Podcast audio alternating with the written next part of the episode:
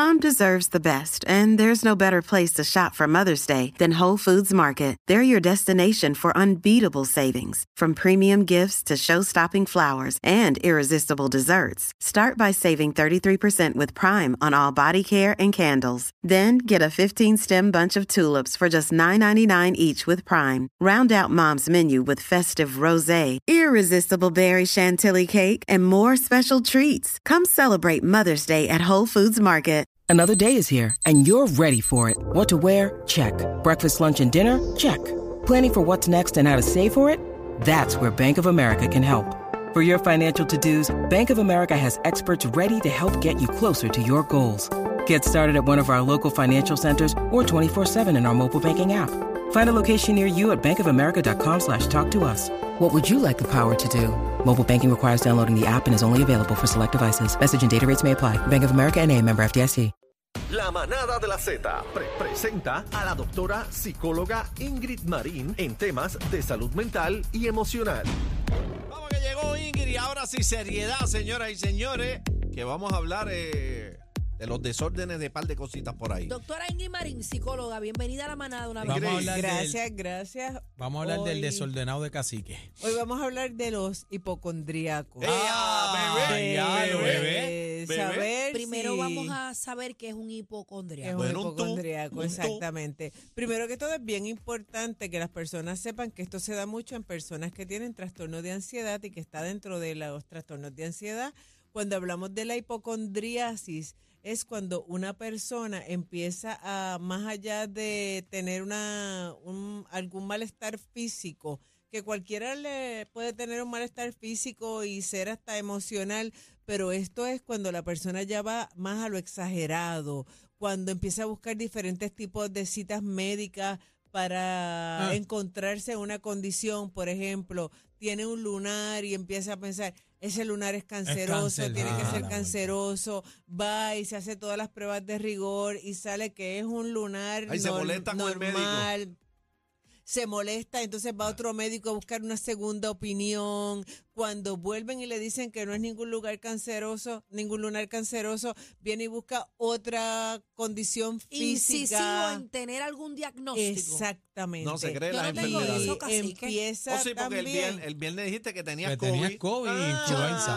Nunca he dicho aquí Pero que yo mira, tengo COVID. Digo que tenía COVID e influenza. eso que ustedes mencionan de forma de esa calumnia hacia bebé Calumnia. de Que ella tiene nariz COVID. tapada Mira y para estornudo allá. 10 Pero- veces no significa que yo tenga COVID, cacique. Es bueno traer que el 6% de la población, Ajá. hay estadísticas que mencionan que tienen, padecen de hipocondriasis. Y ahora con la llegada del COVID, posiblemente son más las personas que pudiesen tener este tipo de, de diagnóstico o este tipo de ansiedad.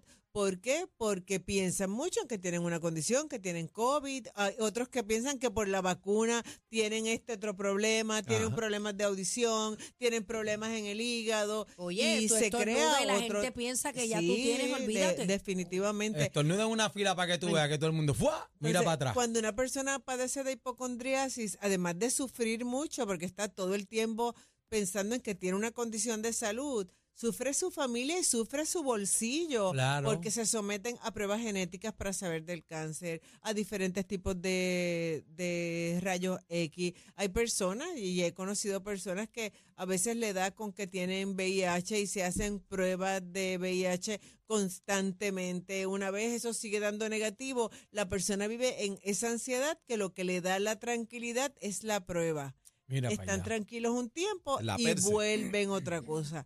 Hay otro tipo de hipocondríaco, ¿verdad? Que es el no, no, cumple el- con todos los requisitos de diagnóstico, pero es el que, por ejemplo, si Aniel dice, ay, a mí como que me duele el estómago El hoy. pastillero. Y yo al rato vengo y me puedo mencionar, Ay, me duele. como que me está molestando el estómago a mí también. ¿Qué tú comiste? ¿Será que, me, que, que tú comiste? Hay que decir que los dos comimos lo mismo. Ay, Dios y puede mío. ser Esto que es como entonces que nos se haya dado. la Yo cabeza comí- y le pegó los piojos Claro, otro. pero en ese tipo de hipocondriasis, este podríamos decir que es, es una persona que, que Light. somatiza, Light. pero la persona hipocondríaca es esa persona que está todo el tiempo buscándose una, una condición La y quinta siempre, pata al gato.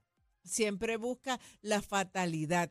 siempre busca la fatalidad Ah, y va yo de médico eso. tras médico, médico, médico tras médico, tratando de buscar este Son extremistas. una, exacto, una solución a su condici- a su condición de Yo salud. he conocido gente así, Sí, bien de cerca, gente Sí. bien de cerca así. sí.